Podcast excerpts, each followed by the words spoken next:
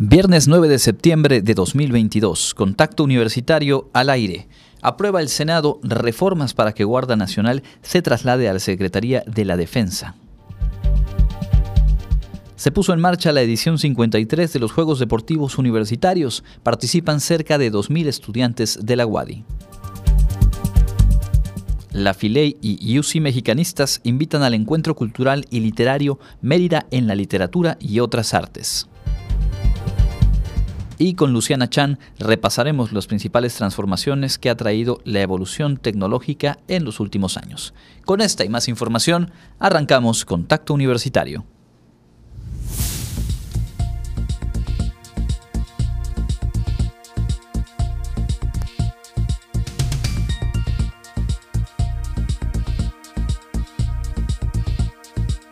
Contacto Universitario nuestro punto de encuentro con la información.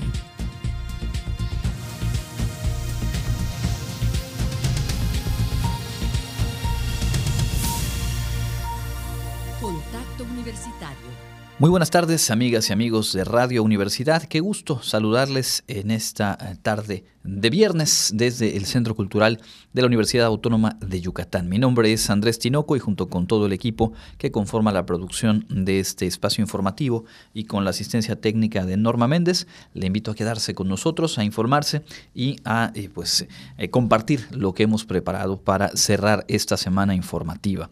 En el ámbito nacional, definitivamente es eh, noticia la aprobación que se dio ayer o la madrugada de hoy en el Senado con pues las distintas reformas, el dictamen que modifica cuatro leyes para que la Secretaría de la Defensa Nacional, la Sedena, ejerza el control operativo y administrativo de la Guardia Nacional.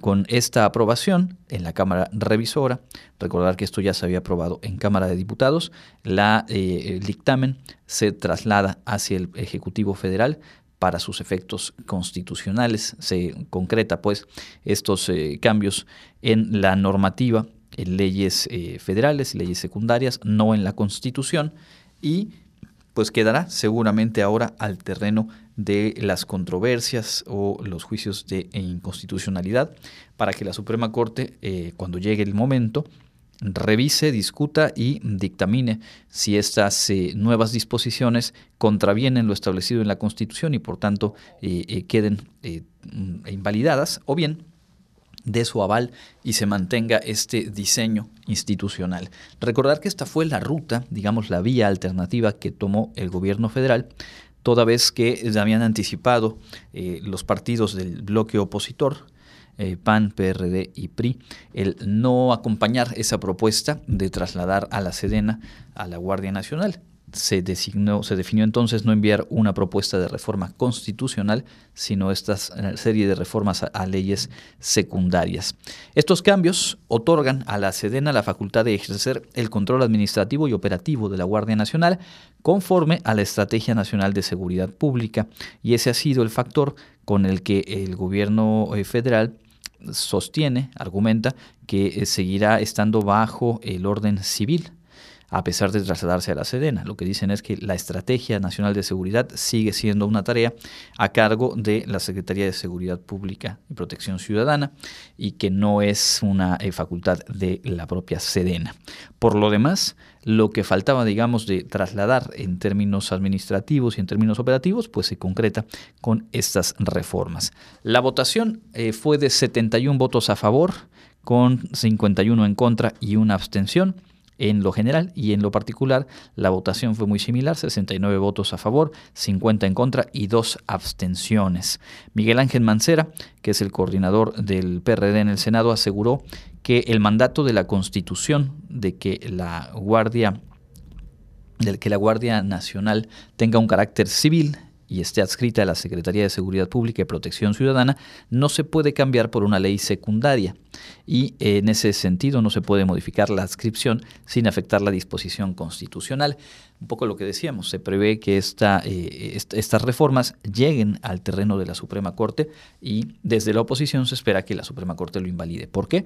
Porque cuando se hizo la reforma constitucional que da lugar, que dio lugar a la Guardia Nacional al inicio de esta administración, se estableció precisamente que sería parte o estaría adscrita a la Secretaría de Seguridad Pública, no a la Sedena. Por lo tanto, se dice, tendría que haber sido una reforma constitucional la que cambiara el estado de cosas, no estos cambios en las leyes secundarias.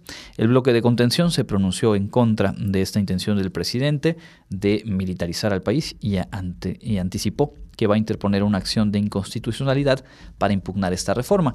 Hoy por la mañana el presidente de la República agradeció a los y las legisladoras por aprobar esta reforma. Reiteró que la corporación debe cuidarse y que esa es la intención para que no caiga en el mismo error que la Policía Federal, que dijo el presidente se pudrió, se echó a perder. Fue una escuela para formar funcionarios públicos corruptos, deshonestos, violadores de derechos humanos. Es la línea argumental en la cual se ha sostenido este planteamiento.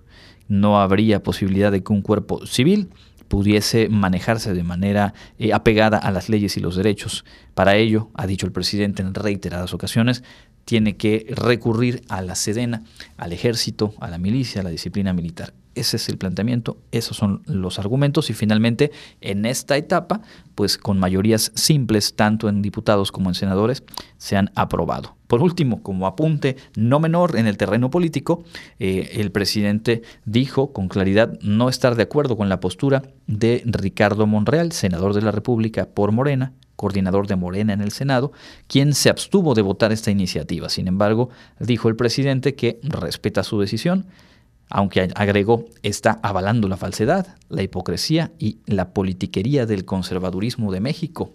Pero somos libres, remató el presidente. Es decir, si se anticipaba que este pudiese ser el tema que finalmente dé lugar a una ruptura clara y eh, pues quizá irreversible entre estos dos personajes, pues se eleva el tono y se acerca justo esa posibilidad. Habrá que ver qué responde y cómo actúa en lo sucesivo Ricardo Monreal. Dejamos este bloque de información nacional, vamos a revisar la información universitaria, las noticias que hemos preparado para usted, iniciando con lo que se vivió ayer por la noche, con la inauguración oficial de los Juegos Deportivos Universitarios, esta que es la competencia eh, deportiva de mayor tradición en nuestro estado en lo que tiene que ver con las instituciones educativas. La noche de este jueves, el rector de la UADI, José de Jesús Williams, dio el silbatazo oficial que dio inicio a una de las fiestas deportivas más importantes de nuestro estado, la edición 53 de los Juegos Deportivos Universitarios. Con motivo del centenario de esta casa de estudios, la justa deportiva se realizará durante todo el mes de septiembre, señaló Javier Herrera Usín, responsable del Programa Institucional de Cultura Física y Deporte. Pero es el único evento que con tanta tradición en el estado de Yucatán, siendo el evento más antiguo y de mayor participación en el, en el sureste del país. Durante dos años, como es el deporte de manera natural, siempre innova y eso hicimos con los Juegos Deportivos. Hace dos años tuvimos una modalidad virtual, se adaptó el deporte.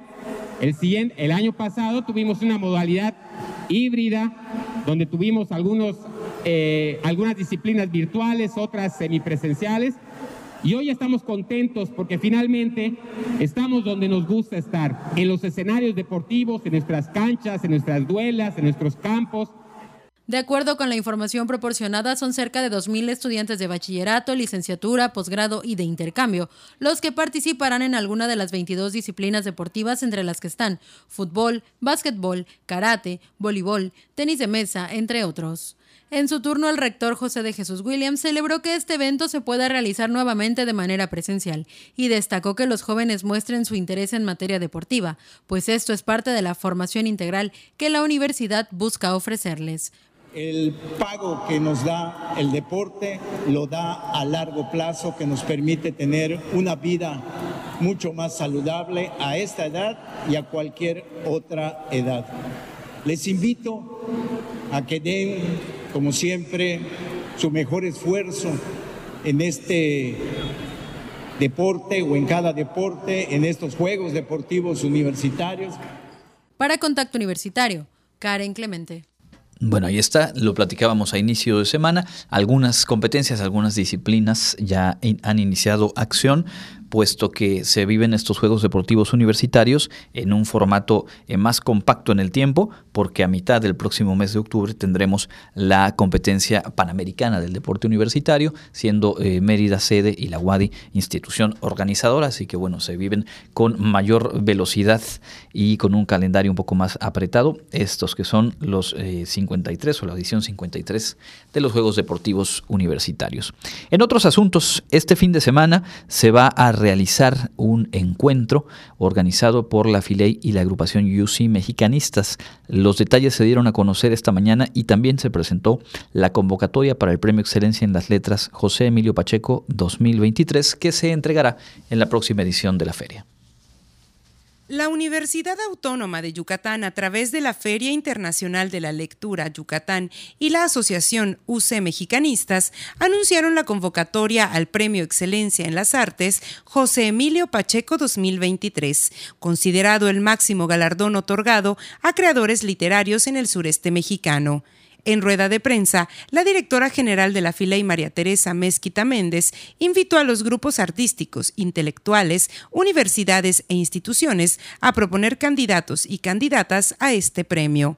Eh, creo que es muy, muy importante poder hacer este anuncio como parte de la misión de la Universidad Autónoma de Yucatán, que a través del programa de la Feria Internacional de la Lectura, que es, que es su fiesta, es una fiesta anual que la universidad celebra, estimular que a través de la lectura pueda haber esa mayor comprensión del mundo.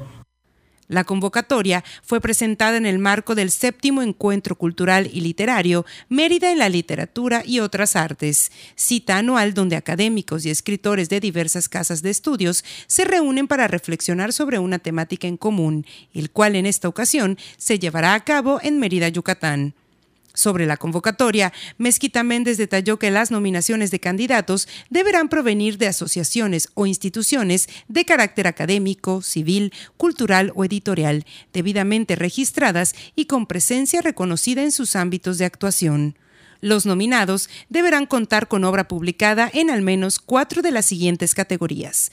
Crónica, cuento, ensayo, entrevista, novela, poesía, reportaje, teatro, traducción u otra disciplina artística. El jurado calificador estará conformado por cinco reconocidos escritores y críticos literarios, nombrados ex profeso por el comité fundador de UC Mexicanistas, que en reunión especial elegirá al candidato ganador. El veredicto se dará a conocer al comité fundador de UCE Mexicanistas, el cual a su vez lo comunicará a la dirección de la Filey. Ambas instituciones informarán el resultado del dictamen. El fallo será inapelable y se hará público el sábado 12 de noviembre de 2022 en el marco del Congreso Internacional de UCE Mexicanistas. La recepción de las candidaturas se abre con la publicación de la convocatoria y cierra el 15 de octubre de 2022. El Premio Excelencia en las Artes José Emilio Pacheco 2023 cuenta con un estímulo económico de 175 mil pesos mexicanos, acompañado de una medalla de plata alusiva y será entregado durante la inauguración de la próxima emisión de la Filey el sábado 11 de marzo de 2023, previa lectura del acta del jurado calificador. Para Contacto Universitario, Clarisa Carrillo. Pues ahí está la invitación abierta la convocatoria y pendientes para el 12 de noviembre conocer quién eh, pues resulta ganador, ganadora de este premio Excelencia en las letras. Las ediciones más recientes recayeron en eh, Rosa Beltrán y en Enrique Serna Recordar que en otros momentos ha entregado a figuras como el propio José Emilio Pacheco, Elena Poniatowska y eh, Juan Villoro, entre algunos otros. En otros asuntos, eh, uno de los proyectos más emblemáticos del voluntariado universitario se reactivará este mes de septiembre. Jensi Martínez nos preparó esta nota. Con la reactivación del proyecto Hoy en tu comunidad, el programa institucional de voluntariado de la Universidad Autónoma de Yucatán atenderá ocho municipios en lo que resta de este año, brindando la posibilidad de que las y los alumnos desarrollen su aprendizaje en escenarios reales al mismo tiempo que ofrecen sus servicios a la población, informó el responsable del programa, Javier Sen Puerto. Este programa, eh, Hoy en tu comunidad, principalmente lo que son los fines de semana, específicamente en días sábados, pues hacemos salidas a diferentes municipios del interior del estado, ya sea por invitación de los presidentes municipales o, algún eh, colaborador que se, se, ponga a través de alguna alianza, pues vamos visitando a través de participación de diferentes voluntarios de las licenciaturas que componen la universidad, como es el caso en su mayoría, actualmente la realidad es que la mayoría de los que participan son del área de la salud, algunos del área sociales y biológicas. Sin embargo, este programa y parte de lo que vengo acá a, realizar es invitar a las otras licenciaturas. Las puertas están abiertas para todos los programas educativos. Debido a esta reactivación, extendió la invitación a que los jóvenes de todas las licenciaturas de la UADI se sumen al proyecto, que entre sus objetivos prevé mostrar a las y los universitarios la realidad que se vive en las comunidades y que, para ayudar, no basta estar detrás de un escritorio. Principalmente van a desarrollar actividades a razón de su perfil. O sea, por ejemplo, alguien de estudiantes de la Facultad de Química van, vamos a dar dispensación de medicamentos, información sobre uso racional de medicamentos, lo que son los medicamentos gratuitos para la comunidad, pláticas eh, informativas de salud. Los de la Facultad de Medicina van a dar asesoría médica, los de nutrición van a dar asesoría nutricional. Este, en los centros de odontología van a dar algunas, algunos servicios dentales, los de las veterinarias igual vacunación y así por el estilo, ¿no? Talleres, pruebas rápidas de VIH, pruebas de sífilis, talleres de medio ambiente. Realmente es un programa donde el límite es la imaginación y las capacidades de nuestros voluntarios. Las personas interesadas en formar parte del voluntariado pueden solicitar más informes a través del correo voluntariado@correo.guadi.mx o comunicarse al teléfono 9999 300130 extensión 74318. También pueden visitar las páginas de Facebook Voluntariado Guadi y Hoy en tu comunidad. Para contacto universitario, Jensi Martínez. Cambiamos de tema, nos asomamos al trabajo de investigación en nuestra universidad y le comento que el, doctor Aurelio Sánchez Suárez, académico de la Unidad de Ciencias Sociales del Centro de Investigaciones Regionales, lidera un proyecto nacional que busca comprender la perspectiva filosófica de pueblos originarios en relación con el territorio que habitan. El coordinador de la Unidad de Ciencias Sociales del Centro de Investigaciones Regionales, Dr. Hideyo Noguchi de la UADI, Aurelio Sánchez Suárez, platicó para Contacto Universitario sobre un proyecto de escala nacional que habla sobre la filosofía de los pueblos originarios. Detalló que a este proyecto lo anteceden otros dos de ciencia básica, uno enfocado hacia la arquitectura vernácula y otro que aborda la transmisión de los saberes para amarrar la casa de Huano. Comentó que a raíz de estas investigaciones se identificó que lo esencial para la permanencia de este patrimonio vernáculo maya radica en lo inmaterial. Y lo inmaterial está eh, ligado hacia lo que es el territorio. Entonces, hablar sobre lo que es territorio no solamente es tierra, es toda la forma en la que se habita. Y ahí definimos que lo que, lo que salió en ese momento fue la filosofía ahí fue que decidimos que este siguiente estudio, para poder abordar y entender mejor el hábitat maya, tendríamos que entrarnos al, tema de, la filosofía. Y esto sale en muchos casos de las disciplinas que manejamos. Entonces, por eso se requiere, si bien los proyectos anteriores también fueron proyectos interdisciplinarios, este va más allá de la interdisciplina y aborda la transdisciplina. Este proyecto reúne a especialistas de diferentes áreas como la filosofía, antropología, biología, lingüística y arquitectura. Y para que sea un proyecto de frontera no solamente necesitamos eh, explorar, aunque sí se podría justificar solamente con lo maya, nosotros decidimos ya abrir una red porque en otras áreas y en otros colegas de otras universidades también están investigando el hábitat vernáculo, pero no han llegado a este nivel de abordar lo que es el tema filosófico. Agregó que este trabajo abarca la zona maya en el pueblo de Nunquiní en Campeche, así como zonas de Oaxaca, Hidalgo, Jalisco, Colima y la Sierra de Guerrero. Apuntó que este trabajo se va fortaleciendo conforme se pone en marcha, a través de contactar con las redes y equipos de investigación que han desarrollado trabajos similares. Durante eh, la primera etapa de formación del grupo de investigadores, llegamos a la conclusión de que no hay una filosofía, sino que hay muchas filosofías. O sea, solamente en la región maya puede haber varias filosofías para habitar el territorio. Por lo tanto, cada sitio debería ir avanzando de acuerdo al nivel de investigación que se tenga y cómo podemos ir teniendo ese contacto con, los filósofos de los, de los sitios para poder eh, identificar y entender cómo habitan el territorio. Pero también va a variar de su entorno natural. Para Contacto Universitario, Clarisa Carrillo. Y vinculado con el tema del territorio y eh, pues también los pueblos originarios, esta semana en el Centro de Investigaciones Regionales un experto en estos temas compartió apuntes críticos sobre la explotación de recursos naturales. Desde el 2001, la Corte Interamericana de Derechos Humanos creó una jurisprudencia relacionada a la protección del territorio indígena. Sin embargo, en la actualidad es necesario revisar el tema de la explotación de los recursos naturales en esas zonas, su uso y disfrute, aseguró el profesor de la Universidad Rovira y Virgili de Tarragona, España, Juan Ramón Fallada durante la conferencia Protección del Territorio Indígena y Derecho Occidental, impartida en la Unidad de Ciencias Sociales del Centro de Investigaciones Regionales, Dr. Hideyo Noguchi de la UADI, el experto señaló que esta jurisprudencia contiene puntos que no consigue solucionar, entre ellos el derecho sobre el uso de los recursos naturales. Hay puntos que eh, no, no consigue solucionar, ¿no? Esto sobre todo viene a raíz de una sentencia en la cual de alguna manera a limitar bastante el alcance de esa protección cuando empieza a hablar sobre los derechos de uso sobre los recursos naturales, que es una cosa distinta al derecho a la propiedad. No hay que distinguir el derecho a la propiedad sobre la tierra del derecho de uso y disfrute sobre los recursos naturales que hay en esas tierras enfatizó que si se analiza esta parte, el grado de protección que ofrece la Corte disminuye drásticamente, de manera que permite la explotación de los recursos naturales que se encuentran en estas tierras, que se reconocen propiedad de los pueblos indígenas y tribales, en un grado elevado.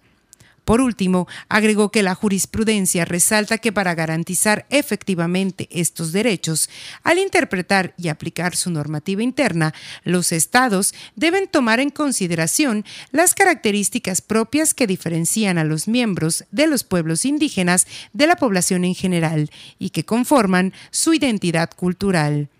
Para Contacto Universitario, Clarisa Carrillo.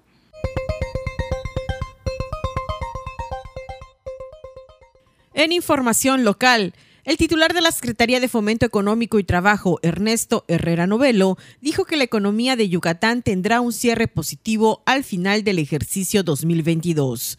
Aunque el sector comercial yucateco no fue el mayor beneficiado en el primer semestre del año, de agosto a la fecha se han visto un repunte significativo, por lo que se espera que concluyan con crecimiento económico para el cierre del segundo semestre de este año. Por otra parte, Herrera Novelo apuntó que Yucatán ha logrado tener una inflación por debajo del promedio nacional, gracias a que prioriza el consumo local, por lo que se debe seguir apostando por la economía regional.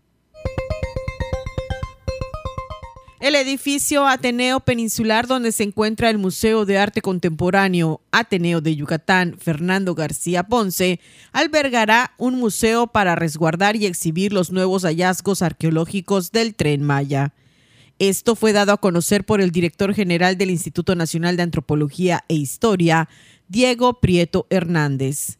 En su informe, Prieto Hernández adelantó que los hallazgos del grupo de trabajo del INA serán resguardados y presentados en museos existentes, pero además se habilitará un recinto específicamente para este propósito, el cual estará en el edificio Ateneo Peninsular.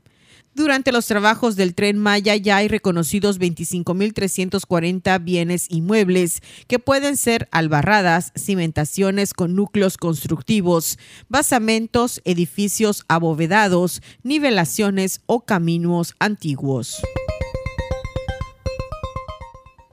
La Secretaría de Salud Estatal reportó que este viernes 9 de septiembre se detectaron 15 nuevos contagios de COVID-19 en Yucatán, de los cuales 5 son de Mérida. En esta ocasión no se reportaron fallecimientos. De los casos activos al día de hoy, 258 personas están estables, aislados, monitoreados por personal médico. Presentan síntomas leves.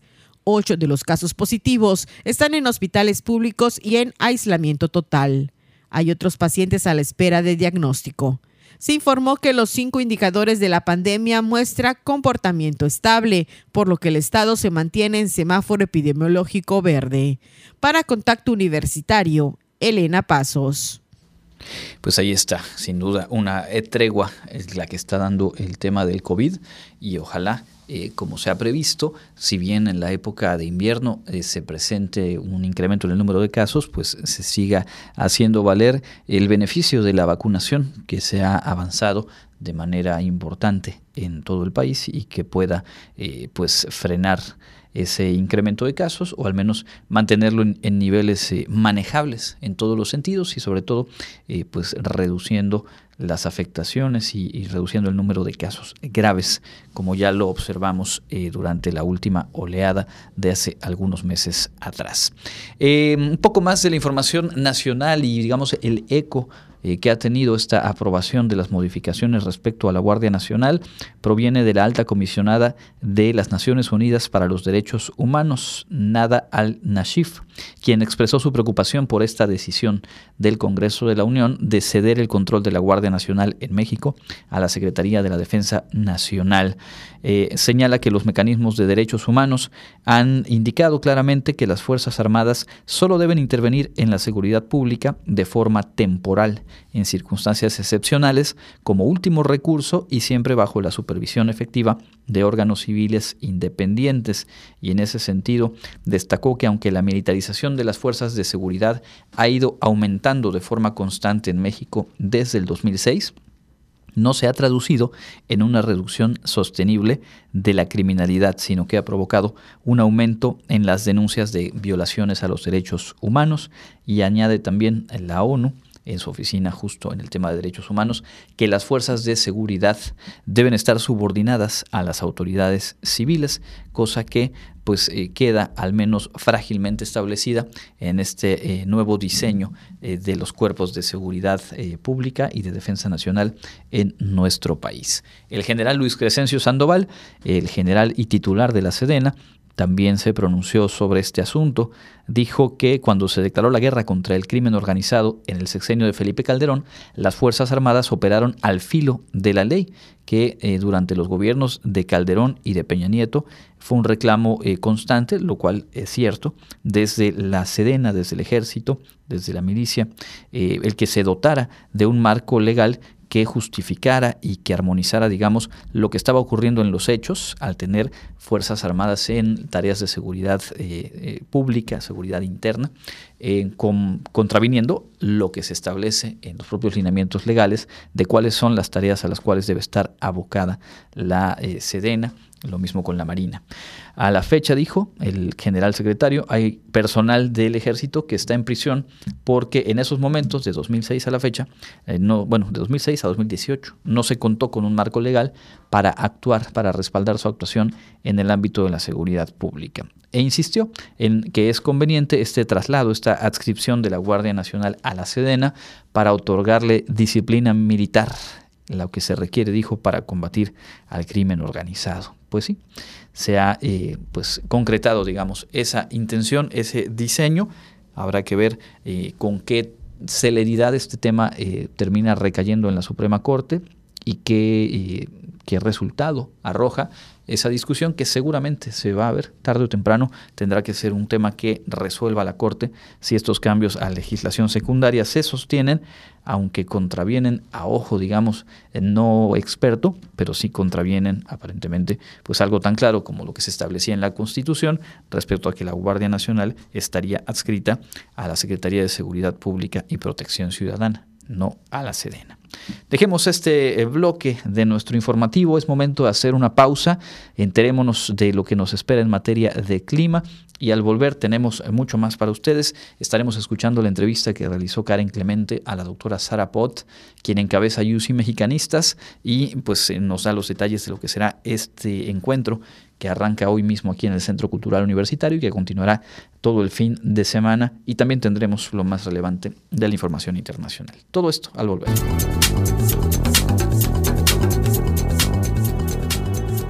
El Comité Institucional para la Atención de Fenómenos Meteorológicos Extremos de la UADI informa que este viernes 9 de septiembre tenemos clima caluroso con posibilidad de lluvias por la tarde. La máxima temperatura estará en 33 grados Celsius y la mínima será de 22 grados en el amanecer de mañana sábado. En la ciudad de Mérida, centro y oeste, la temperatura máxima será de 31 grados y la mínima de 23.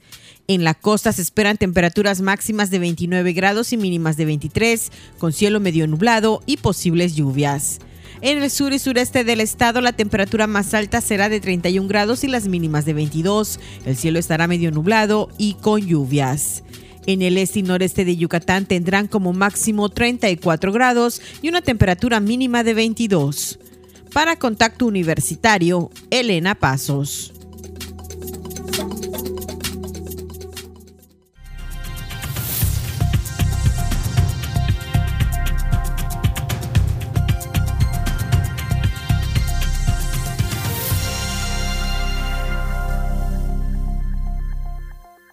Nos encontramos con Sara Pot Herrera, escritora e investigadora mexicana. Ella es parte de la organización UC Mexicanistas y el día de hoy se presentó la convocatoria justamente que se realiza entre la FILEI y UC Mexicanistas para el premio Excelencia en las Letras José Emilio Pacheco. ¿Cómo se encuentra?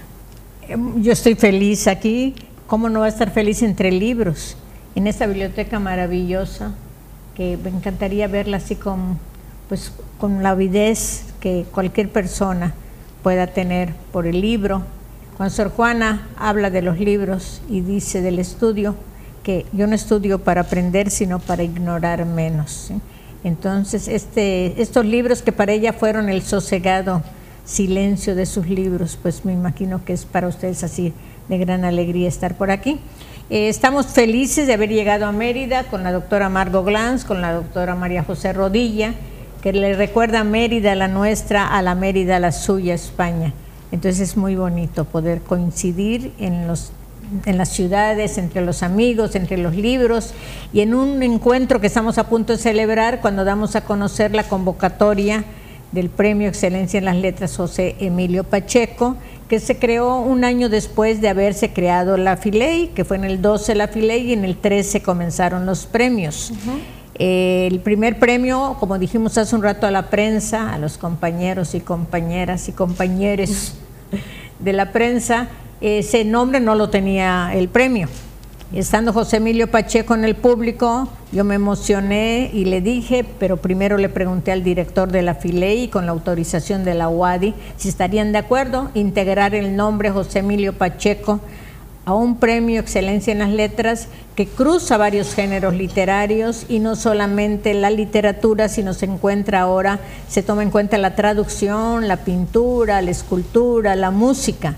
Entonces, quien se gane el premio, el interés es que sea cuentista, sea novelista, sea cronista, sea periodista, sea dramaturgo, en fin, poeta, entonces que atraviesa algunos mínimo cuatro géneros literarios. En esa ocasión, cuando le pregunté a José Emilio si estás de acuerdo ahí en medio del público y con las autoridades de la universidad, con el director de la feria, dijo encantado. Entonces José Emilio, el próximo año tú lo vas a entregar.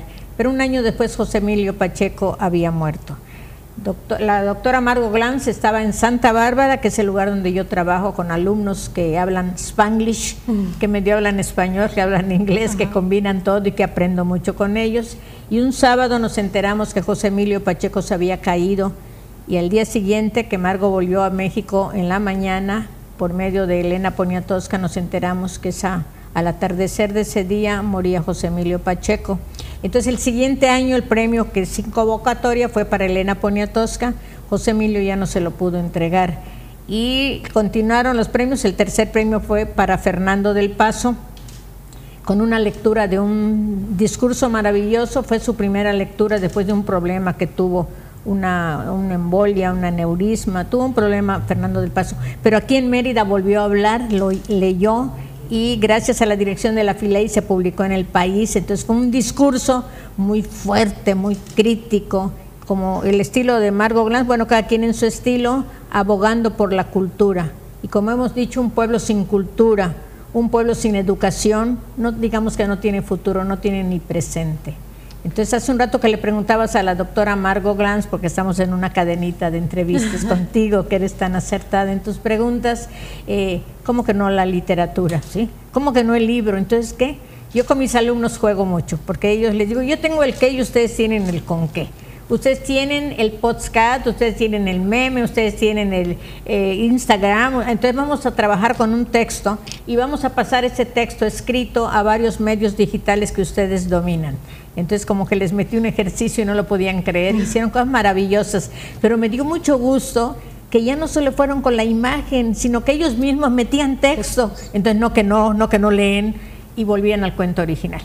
Entonces partir, por ejemplo, de confabulario de Arreola, del guardagujas y hacer en medio digital al guardagujas, al ferrocarril, al forastero, a la maletita, a la linternita y al ferrocarril que viene al final y desaparece el viejito, hacerlo en digital y volver al texto, pues es un juego muy bonito. Entonces la literatura y el premio Excelencia de las Letras es parte de esto. Después de Elena Poniatowska, Fernando del Paso decíamos, vino Juan Villoro, ahí podemos hablar de una anécdota en ese año. Cristina Rivera Garza, David Huerta, Héctor Aguilar, Héctor Manjarres.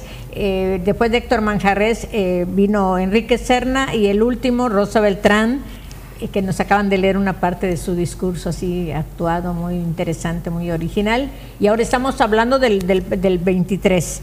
Para, lanzamos hoy la convocatoria, la nueva directora, a quien aplaudimos que una mujer de cultura esté a cargo de la FILEI con antecedentes muy importantes también, pero en este momento como que se reúnen varias fuerzas como seres humanos, no solamente por ser mujer. Sor Juana mismo se dice que dijo, la inteligencia no tiene sexo. Sobre todo es importante eh, porque si bien el año pasado se pudo entregar, hubo dos años complicados y hoy se trata de retomar ya de manera más normal con todo lo que ello implica.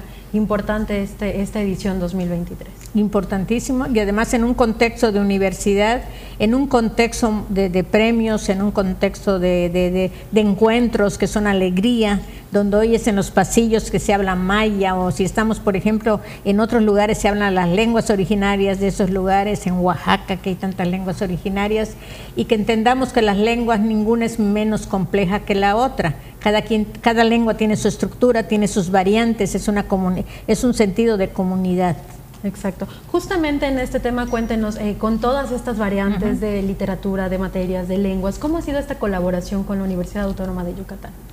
Pues en primer lugar hay un agradecimiento por parte de la Asociación Yusi Mexicanistas, porque la feria es muy importante, que comienza en el 12, nosotros ya teníamos una presencia antes aquí, entonces cuando comienza la feria y nos invitan, pues nos sentimos pues muy contentos. Y entonces continúa la tradición que había comenzado con un coloquio que le llamamos En gusto se comen géneros, ¿sí?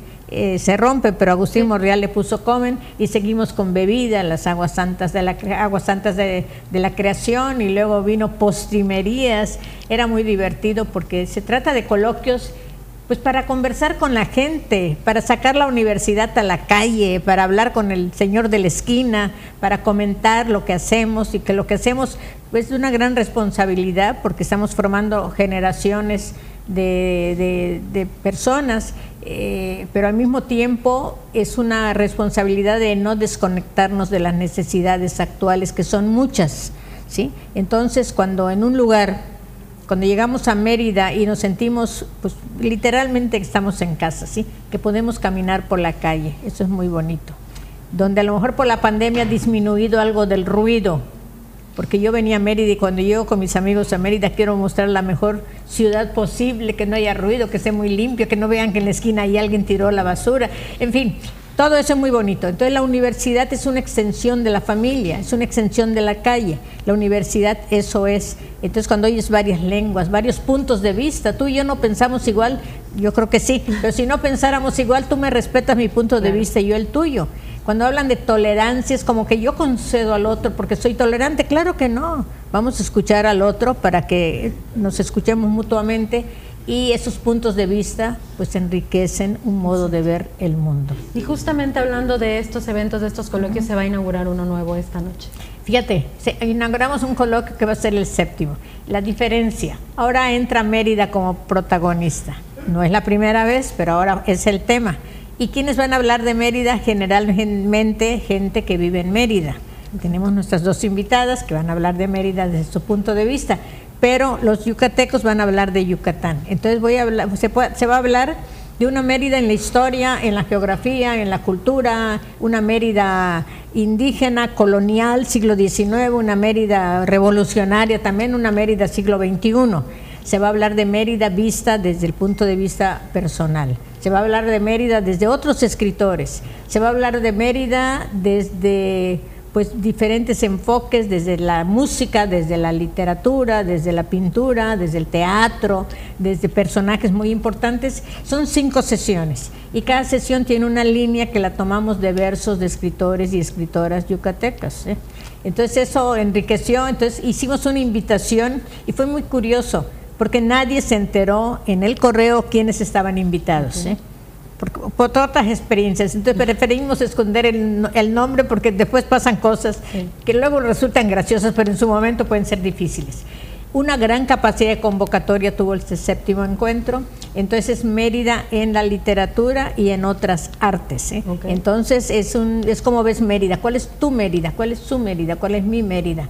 Entonces una Mérida calidoscópica una Mérida que no solo tiene el norte, porque cuando viene la gente las mandan al norte, es una Mérida que tiene sur, un, un, sur que puede ser profundo y original y verdadero, que tiene un oriente, que tiene un poniente, es una Mérida que tiene puntos cardinales, es una Mérida que corre el peligro de ser abandonada y vendida muy barata para que luego vengan capitales de otra naturaleza y hagan de Mérida una ciudad que puede expulsar a su propia gente porque alguien tenía su casita y casi la regaló y el que vino ya puso su piscina, su mansión y el que tenía su casita, ¿dónde vive ahora? La ciudad lo ha expulsado. Entonces la cuestión es así como un llamado desde la cultura con yucatecos, con yucatecas en la universidad, con escritores, con pintores, etcétera, un momento de encuentro alrededor de una ciudad que cuando se conquista, se coloniza, pues estaba como desierta. Viene ahí el señor de Junugma, el señor Itzimna, ya había un mito por allá. ¿Y, dónde estábamos sus habitantes? Eh? Entonces la investigación también va a ser muy importante. Abrir archivos, abrir el libro, marcar allá en qué página me quedé. En fin, pues nos ponemos a hablar y ya estoy hablando demasiado. Perfecto, pues bueno, la invitación al auditorio para que venga y para que disfrute de este coloquio importante en el que, como bien menciona, se van a tomar temas relevantes de la ciudad, pero siempre desde la cultura y desde la literatura, y uniendo a todos. Lo dices muy bien. Hoy inaugura la doctora Margot Glantz con un diálogo que tiene ella con la directora, con la nueva directora de María Teresa Mezquita Méndez, queridísima Tete Mezquita, que tiene toda una vida de cultura. Tú la, cuando tú supiste de Tete Mezquita, ahí estaba en la cultura y también voy a dialogar con mi queridísima y admiradísima Margot Glantz. Y luego comienzan las sesiones mañana sábado a partir de las 4 de la tarde. Hoy va a ser a partir de las 6.45 la inauguración, a las 7 el diálogo con nuestra invitada de honor, homenaje a Margot Glantz, uno más de los que ha tenido y de los que va a tener. Mañana vienen las sesiones a, partir de las 4 de la tarde y el domingo a partir de las 10 de la mañana. Entonces va a ser domingo en Mérida. Perfecto, pues ahí vamos a estar. Le agradezco muchísimo su tiempo.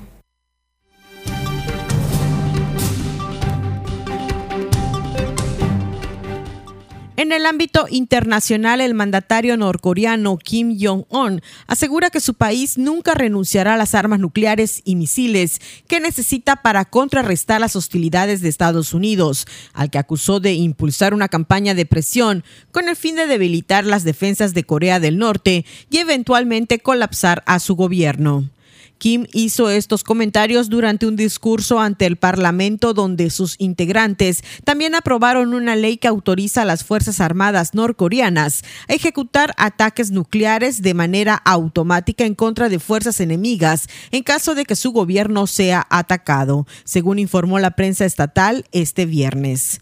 Las labores diplomáticas entre Washington y Pyongyang se han estancado desde 2019 debido a los desacuerdos en cuanto a retirar las duras sanciones económicas contra Corea del Norte a cambio de que la nación asiática tome ciertas medidas rumbo a la desnuclearización.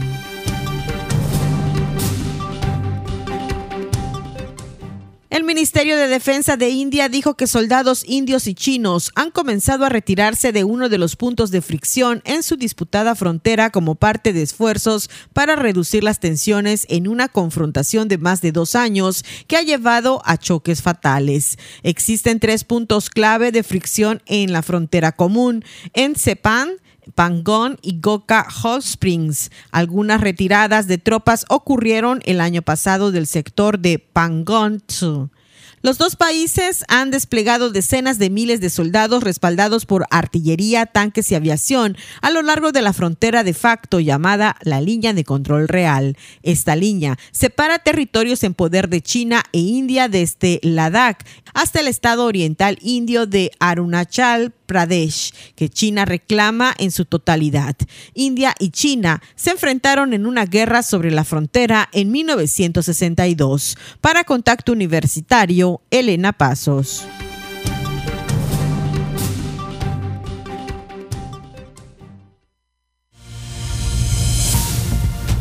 Sigue en contacto. Búscanos en Spotify y otras plataformas de podcast como Contacto Universitario Wadi. Continuamos en contacto universitario, 14 horas con 50 minutos. Como cada viernes hemos estado haciendo en estas últimas semanas, vamos a acercarnos al tema de la tecnología, de cómo ha cambiado nuestra realidad, nuestras acciones eh, cotidianas, no solamente las educativas, que por supuesto también han cambiado. Y para ello está con nosotros Luciana Chan Córdoba para compartirnos información. Entiendo hoy un poco un recuento, una mirada al pasado. Cuéntanos, Luciana. Así es, Andrés. Muy buenas tardes, amigos que nos escuchan en las frecuencias de Radio Universidad. Como bien dices, ya habíamos hecho una un pequeño recorrido por la era de la tecnología de la información, comunicación y aspectos de seguridad.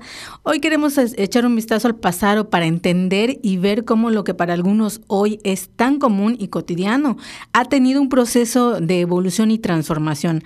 La intención de esto, Andrés, también es dar un poquito de contexto para nuestro tema de la siguiente semana, que te adelanto será el Internet de las Cosas.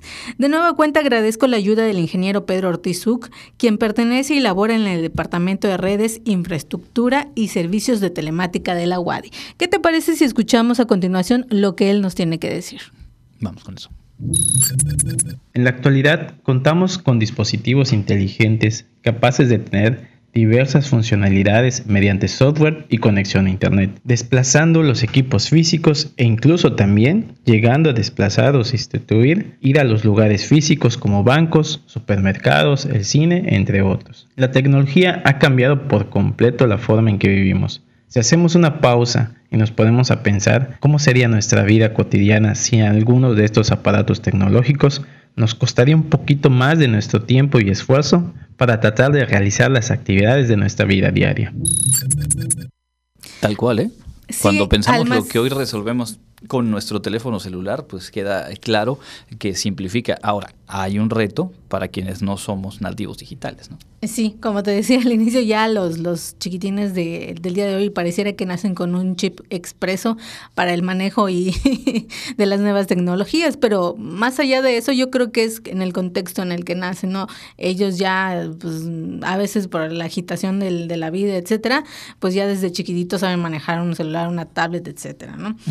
Y bueno, Andrés, al masificarse la difusión de las tecnologías digitales, surgen innovaciones en aplicaciones y servicios, como ya habíamos escuchado, la Internet comercial de los años 90 y su expansión mediante la banda estrecha, es decir, señales en un rango muy limitado de frecuencia, significaron cambios radicales en materia de comunicación y acceso a la información. Entre 2005 y 2010, cuando la banda ancha permite ya mayores velocidades de transmisión de datos, se hizo real la convergencia de redes, dispositivos y contenido. Con el surgimiento de los teléfonos inteligentes y las tabletas, se facilitó el desarrollo de aplicaciones y soluciones en la nube que habilitaron innovaciones en los modelos de negocios y la prestación de servicios, como bien nos comenta el ingeniero Pedro Ortiz.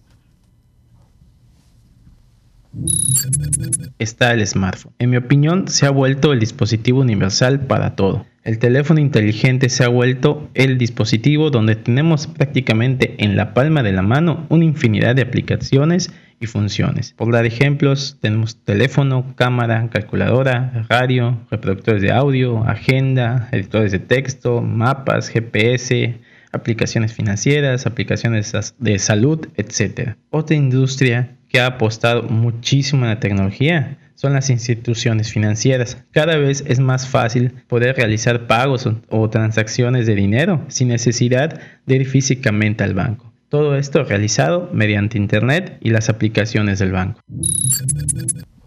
Pues tal cual, es que de verdad son cosas que, hemos visto de manera cotidiana, pero eh, no está tan lejano, 2005, un poco hacia atrás. Pensemos en los primeros modems telefónicos y en cómo se saturaban las líneas y cómo esto ha ido eh, cambiando. Es lugar común, pero no por ello deja de ser cierto que la velocidad con que se han ido dando estos cambios y se han incorporado tan de lleno a nuestra vida cotidiana, pues han hecho, entre otras cosas, que ya en muchos casos se deje de utilizar una agenda, se dejen de memorizar números telefónicos, dejemos de preocuparnos por la dirección a la cual vamos a dirigir en el vehículo y son todas estas cuestiones que a partir de las tecnologías pues literalmente llegan, transforman y en muchos casos simplifican la vida cotidiana. Claro que sí, Andrés, ¿a poco no te ha pasado que de por algún día de estos dejaste tu celular en tu casa y entras en pánico porque ahí traes todo, tu correo electrónico, tu agenda, todo? Hay, hay, demasiada información importante concentrada en, en, un solo dispositivo.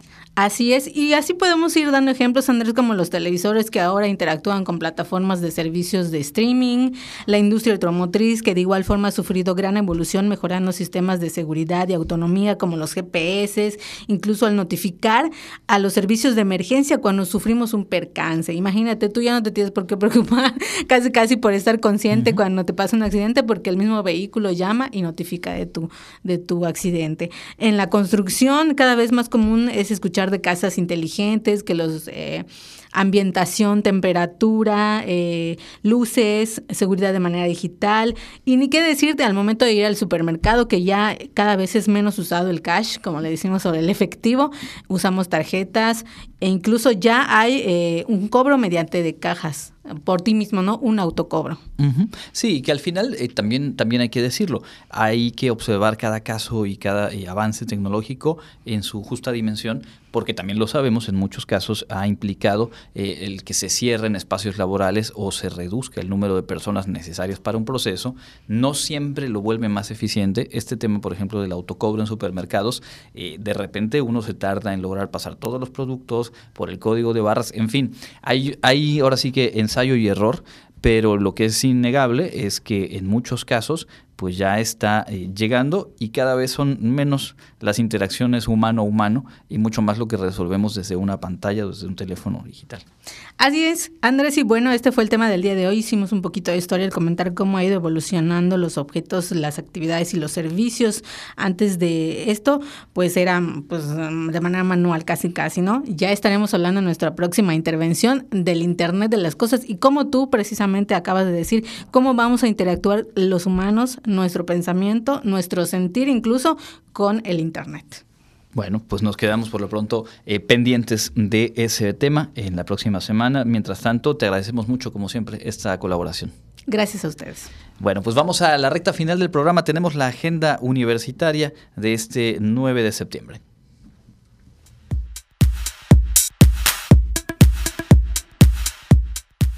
¿Qué tal amigos? Enseguida les presento la agenda universitaria. Este viernes 9 de septiembre a las 18 horas en el Teatro Felipe Carrillo Puerto tendrá lugar el foro Prevención del Suicidio, Saber qué hacer. extendemos la invitación al estudiantado y comunidad de nuestra alma mater, así como a la sociedad en general para ser partícipes de esta charla. Les esperamos.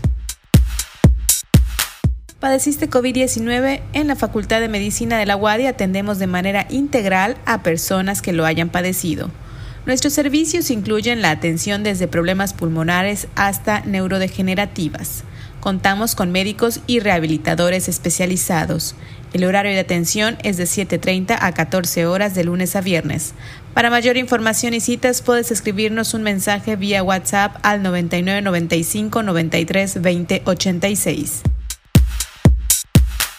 ¿Quieres saber qué vacantes hay disponibles para ti? Te invitamos a visitar la página www.bolsadetrabajo.wadi.mx y registrarte en ella. En el tercer Simposio Internacional de Responsabilidad Social Universitaria, Una Cultura de Paz a través de la Diversidad y la Inclusión, contaremos con la participación de la maestra Marcela Durán Rosado, profesora de tiempo completo en la Facultad de Educación de la Universidad Autónoma de Yucatán, con el tema Diversidad sexo genérica e inclusión en la universidad, del discurso a la práctica. ¿Quieres saber cómo registrarte? Te invitamos a consultar el Facebook Dirección General de Planeación y Efectividad Institucional WADI. No te pierdas los eventos y cursos que la universidad tiene para ti. Mi nombre es Fabiola Herrera Contreras, Comunicación Digital, Audiovisual e Identidad. Muchas gracias a Fabiola. Y mire, el noticiero de hoy eh, lo vamos a mandar a extra innings porque el suceso lo vale y es que tenemos la oportunidad de estar ahora mismo enlazados vía telefónica con Ignacio Tito Silveira. Usted lo conoce, es quien nos pone al tanto de la información del deporte universitario en este informativo, pero también tiene eh, la responsabilidad y la valiosa oportunidad de compartir lo que ocurre en el béisbol con los Leones de Yucatán y usted lo sabe, si usted es aficionado, si no es tan aficionado, seguramente hoy ha compartido algún meme y ha celebrado el resultado que ayer a eso de las once y cuarto de la noche se daba en eh, la de México. Testigo presencial y además uno de los intermediarios entre los hechos y cómo la gente lo vivió. Tito Silveira, cuéntanos por favor, te robamos un par de minutos para que nos compartas cómo se vivió esto anoche. Saludo, profesor, a usted, a toda la gente de Contacto Universitario. Pues a pesar de estar en la Ciudad de México, en la Casa de los Diablos, con la poquita gente, pero suficiente que estuvo de los Leones apoyando a los melenudos en este partido número 7 de la serie final por el campeonato de la zona sur, se vivió como si estuviéramos en Yucatán y por supuesto sabiendo del apoyo y las buenas vibras que toda la afición yucateca le enviaba a los melenudos en un partido, como usted dijo en este espacio, de entradas extras también, como no podía faltar en esta serie, que la única que se ha llegado a los siete juegos en la postemporada de la Liga Mexicana y que desde el juego 6 que inició un día y por lluvia terminó hasta el día siguiente con un marcador de 21 a 18 donde los Leones vinieron de atrás de cinco carreras en una ocasión y de ocho en la novena entrada para poder empatar y ganar en la décima entrada contra unos Diablos que venían mejor parados en la liga. Desde ese momento los Diablos incluso sabían que tenían todas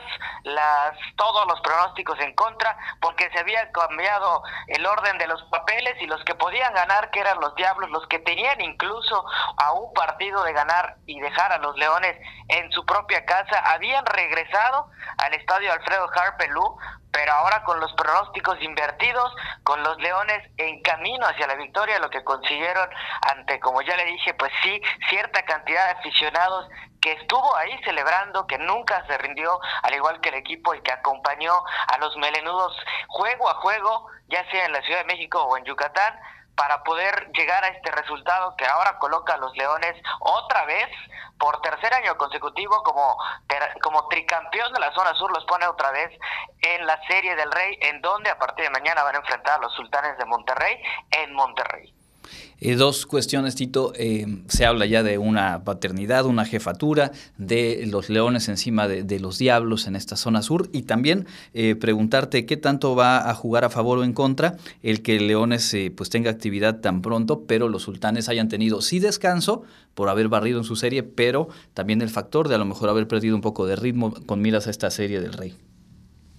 Claro, eh, sí, los sultanes, pues con esa pausa que ya tuvieron de casi una semana, desde que ellos consiguieron su boleto a la Serie del Rey y sobre todo con el momento anímico que están viendo los Leones, tienen incluso mejores posibilidades los Leones de enfrentarse y salir con resultados positivos de Monterrey al equipo de los Sultanes, sobre todo porque incluso se considera que era más difícil ganarle a los Diablos que ganarle a los Sultanes y ya lo hicieron los Leones y es lo que van a buscar ahora para tratar de, ser los campeones de, de la Liga Mexicana, cosa que no se pudo en el año anterior, en 2021 contra los Toros de Tijuana, en 2019 antes del COVID contra el equipo de los acereros de Monclova en otra serie que también llegó a siete juegos y que por eso promete grandes emociones. Y sí, como usted menciona, hay un dominio de los melenudos sobre los Diablos Rojos del México, cosa que yo creo que a la afición ayer, no ayer, antier en el juego número 6, les dolió de verdad y que incluso hizo que ayer el estadio no se llenara, no se llenara como lo había sido en los primeros partidos de esta serie ahí en la Ciudad de México, Ayer faltó la gente, faltó el apoyo de los Diablos y terminó costándoles entre el buen juego de los Leones y el bateo oportuno, pues esa, esa tercera ocasión en la que los Leones se imponen a los Diablos por el campeonato de la zona sur. Pues sí, la verdad es que qué privilegio para ti haber estado ahí, poderlo narrar, poder compartir de primera mano lo que estaba ocurriendo y estaremos pendientes con lo que nos vayas compartiendo de la serie final. Ojalá, como dices, pues se cumpla el vaticinio de que los Leones pues traen una inercia y un estado moral seguramente a tope para esta serie. ¿Algo más que quieras agregar? Pues estén pendientes de los Leones, que los apoyen. A partir de mañana va a comenzar la serie sábado y domingo en la ciudad de Monterrey y el martes, miércoles y jueves, de ser necesario, en el Parque Cuculcán. Muy bien, pues ahí estaremos al pendiente. Eh, muchísimas gracias por este enlace, no estaba previsto, pero bien lo ameritaba. Gracias Tito, buen viaje. Gracias a usted, profesor, y, y seguimos en contacto. Ahora sí, nos despedimos en la emisión de hoy de Contacto Universitario. Enhorabuena para los Leones y para toda la afición. Nosotros le invitamos a mantenerse en las frecuencias de Radio Universidad y por supuesto también a escuchar nuestra emisión de mañana sábado en punto de las 8 horas. Mi nombre es Andrés Tinoco y a nombre de todo el equipo le agradezco su sintonía. Gracias a Norma Méndez en la operación técnica. Nos escuchamos mañana sábado por la mañana y por supuesto el próximo lunes. Contacto Universitario, nuestro punto de encuentro con la información. Una producción de la Coordinación de Comunicación Institucional de la Universidad Autónoma de Yucatán.